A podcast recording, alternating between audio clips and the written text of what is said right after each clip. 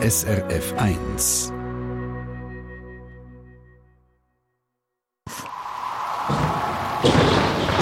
SRF 1 Wetterfrage.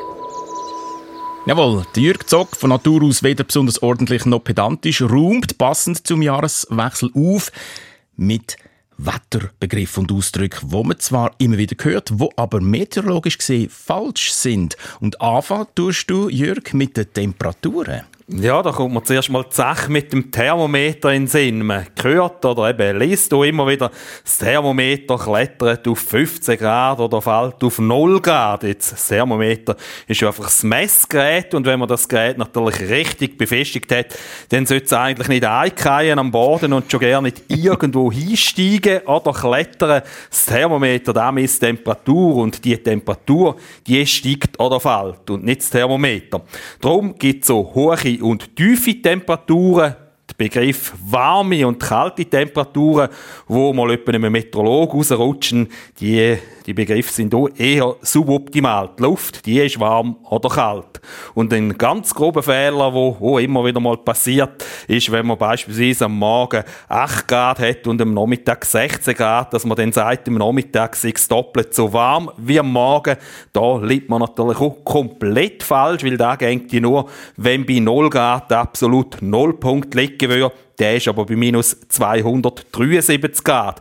Darum braucht man in der Wissenschaft bei den Temperaturen und die Kelvin-Skala und dort merkt man dann rasch, dass es eben nicht doppelt so warm kann sein. 68 Grad Celsius entspricht nämlich 281 und 289 Kelvin. Mhm. Eine Verdopplung von 8 Grad Celsius wäre also 562 Kelvin, 289 Grad Celsius, wenn ich das richtig rechne. Aber euch Meteorologinnen und Meteorologen stört nicht nur der Umgang mit den Temperaturen, sondern auch mit dem Wind.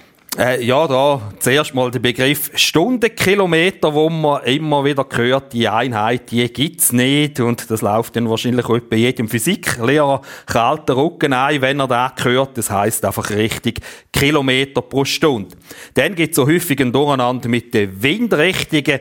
Nicht jede kühl und unangenehm Wind ist Beise. Man kann also nicht einfach immer den Beise die Schuld geben, wenn es einem ein bisschen früher. Die Beise ist per Definition ein Nordostwind und häufig Kann es dann aber auch beispielsweise ein Westwind sein, der dafür sorgt, dass es am Grillfest nach dem Sonnenuntergang dann nur ganz so angenehm bleibt. Ähnliches gibt es dann im Rheintal auch immer wieder mit dem Föhn oder wie wir sagen, mit dem Pföh. Da muss ich sagen, nicht jeder Südwind ist der Pföh. Gerade während der Nacht bläst häufig im Rheintal auch ein Hang ab oder ein Bergwind von Süden her Richtung Norden. Das weißt du als Rheintaler natürlich nur zu gut. Ich merke, Jürg Zock, du hast bei deinen Ausführungen immer mehr Rückenwind. Hast du uns noch mehr?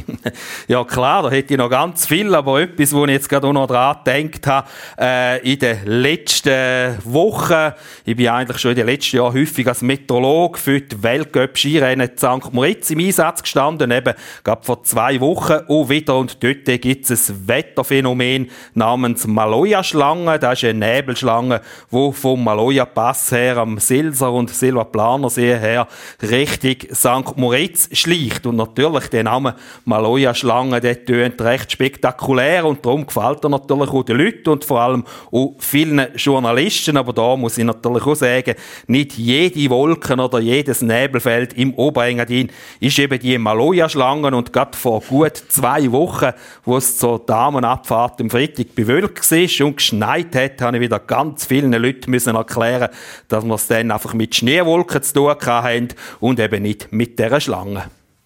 Vielen Dank, Jürg Zog, für all die Richtigstellungen, damit wir ohne falsche Altlasten ins neue Jahr können starten können. Ob mit oder ohne Pföhe. Einen guten Rutsch wünsche ich auch dir. Ja, danke, gleichfalls. Eine Sendung von SRF1. Mehr Informationen und Podcasts auf srf1.ch.